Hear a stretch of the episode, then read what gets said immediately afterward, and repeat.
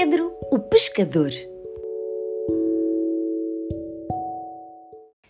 Eu sei de um rapazinho a quem o avô deu uma cana de pesca. Ora, isto aconteceu lá para cima, em Roças, uma aldeia minhota. Mas o rapazinho, Pedro, Pedro era o seu nome, estava com pouca demora. Chegara no dia anterior, um sábado, vira as cinco ou seis canas de pesca do avô, algumas enormes. Os anzóis, as plumas, a cesta de guardar os peixes, as grandíssimas botas de borracha e ficara maravilhado com tudo. Ia-se embora nessa mesma tarde. Era uma tarde de domingo.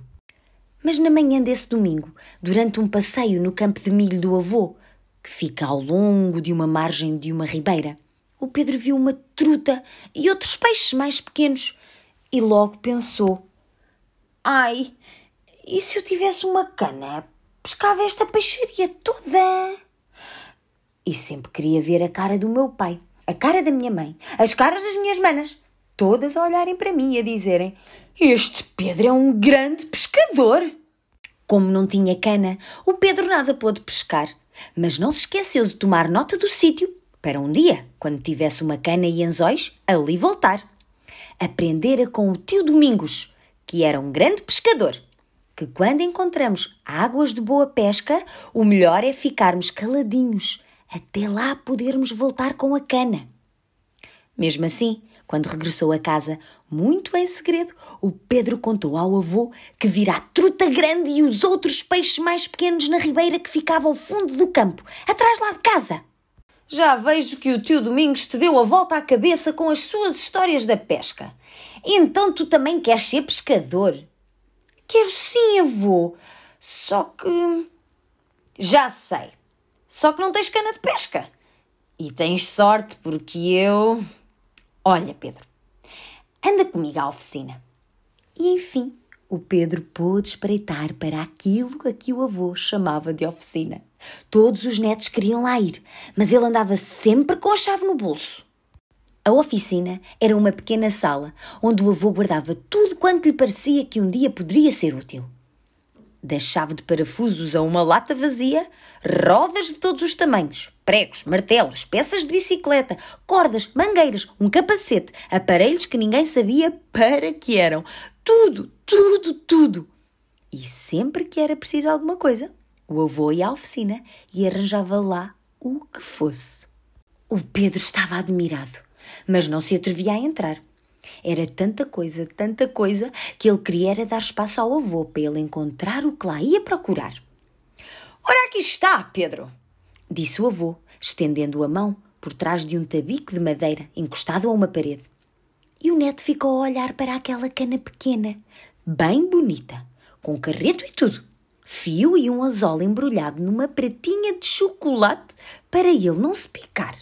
É para mim, avô, Claro que é! Estive a fazê-la a semana passada e a pensar qual seria o neto que primeiro mostraria vontade de pescar. Leva! Olha bem para ela e lembra-te do que te ensinou o tio Domingos. E quando voltares? O pai disse que vinhamos daqui a duas semanas. Pois, nessa altura, o tio Domingos e eu vamos contigo até à ribeira para mais uma lição de pesca. Desta vez com um peixe e tudo, hã? Vamos a ver se na próxima temporada vais pescar connosco para a barragem dos pisões. Bem, passadas duas ou três horas, já o Pedro se encontrava em sua casa, lá no Porto. Fizera a viagem de olhos fechados a pensar em pescarias. E cada vez saíam peixes maiores da ribeira dos seus pensamentos. Mas encontrava-se em casa. A fazer o quê? Pois, à espera do jantar, xixi e cama. Só que o Pedro tinha muita vontade de pescar mesmo, de sentir a cana nas suas mãos enquanto tirava do rio um peixão de alto lá com ele. Assim, sem ninguém dar por isso, quando chegou a casa, logo escondera a sua pequena cana dentro do armário das toalhas, lá no quarto de banho. Agora andava ele a passear no corredor, a assobiar baixinho, como fazia o avô, olhando de um lado para o outro. Não sabia se conseguiria ser suficientemente rápido. Podia ser que a mãe da cozinha o tivesse visto, ou o pai do escritório reparasse na manobra. Talvez mesmo as manas que andavam a brincar às escondidas logo à entrada da sala. Mas nada, escondeu a cana sem ninguém ver. Por isso, o Pedro meteu-se outra vez no quarto de banho e fechou a porta. Tinha ali tudo o que precisava. Abriu as duas torneiras da banheira e deixou correr a água enquanto preparava a cana. Preparar a cana era meter o fio transparente pelos anéis, e isto logo depois de ter encaixado o carreto. Então descalçou-se e arregaçou as calças até aos joelhos, entrando na banheira. Exatamente como tencionava fazer na ribeira por trás da casa do avô. Bem, a princípio ficou triste porque não tinha isco para pôr no anzol, e sem isco, uma minhoca que fosse, não haveria peixe que lhe ligasse. E depois, a ribeira não era a banheira, nem a banheira a ribeira. Lembram-se então que os mágicos dão um estalinho com os dedos e aparece tudo à vontade deles. E deu o tal estalinho. E assim foi. O Pedro estava dentro da ribeira, com folhagem à volta. Uma rã fazia e ele dava à manivela do carreto a soltar o fio, na ponta do qual brilhava um anzol com um chumbinho, este para o anzol entrar na água. Ele estava mesmo na ribeira que corria ao longo do tal campo de milho que o avô tinha atrás da casa em que vivia. Olhou para a casa e viu a avó à janela, a acenar-lhe. Mandou-lhe um beijinho e recomeçou a dar à manivela do carreto.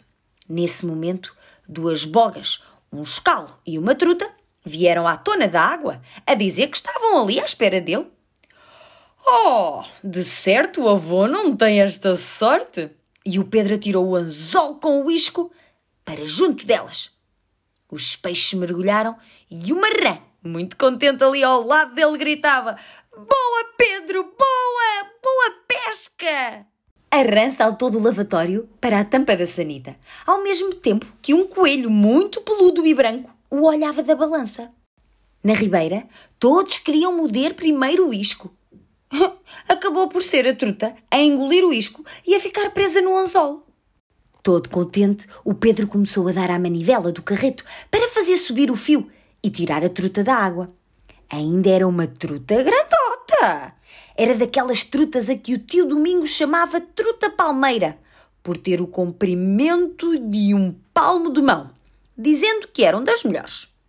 Apanhei-te, apanhei-te! Pedro dava saltos no rio. Estava muito contente. E atirando a truta para o cesto do peixe pescado, já apontava no anzol quando aconteceu aquilo. A mãe do Pedro, que estava a pôr a sopa nos pratos, ouviu os gritos e quis saber o que se passava. O pai, que começara a desligar o computador para ir para a mesa, ficou preocupado e olhou logo para a porta do quarto de banho. É humano?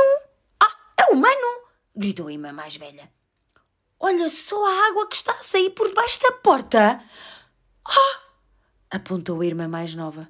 Pedro, o que é que estás a fazer? Era a voz do pai, já meio zangado. O Pedro deu um estalido mágico com os dedos e logo desmontou a cana e se desfez a magia. Desapareceu a ribeira de roças e apareceu o quarto de banho da casa do Porto. Escondeu a cana outra vez no armário das toalhas de banho e só então viu que molhara tudo. Não viu bogas, nem escalos, nem mesmo a truta, nem a rã, nada. Tudo se tinha transformado num lavatório, numa sanita e em sabonete. Do anzol e do carreto, nada. O coelho era outra vez o par de chinelos da mana mais nova. E o Pedro Pensou na possibilidade do pai fazer mesmo o que em tantas alturas lhe prometia: umas chineladas no rabiote cada vez que fizesse a geneira. Ena! O quarto de banho estava todo molhado. Havia mais água no chão que na banheira.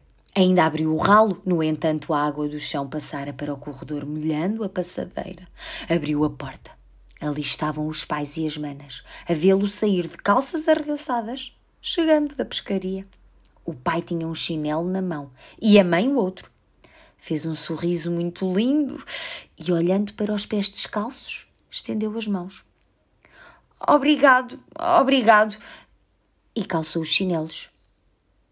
Então, Pedro? A pergunta foi dos quatro. Nada, respondeu. Não foi quase nada, só um bocadinho de água que caiu no chão.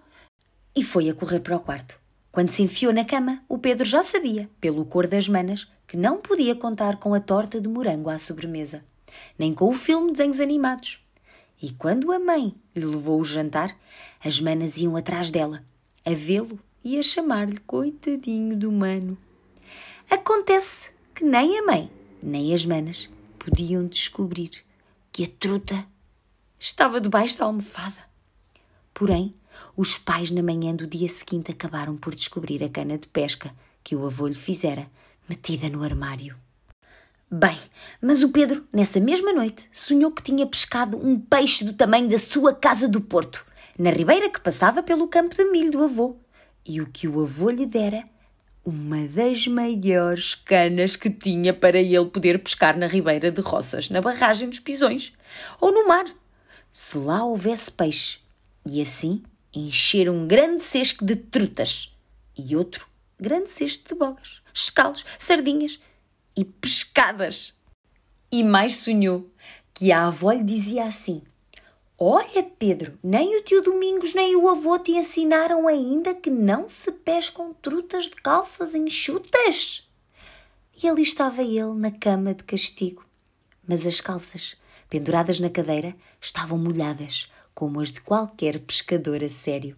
E a sério ou a brincar, sempre pescaram uma truta na banheira lá de casa.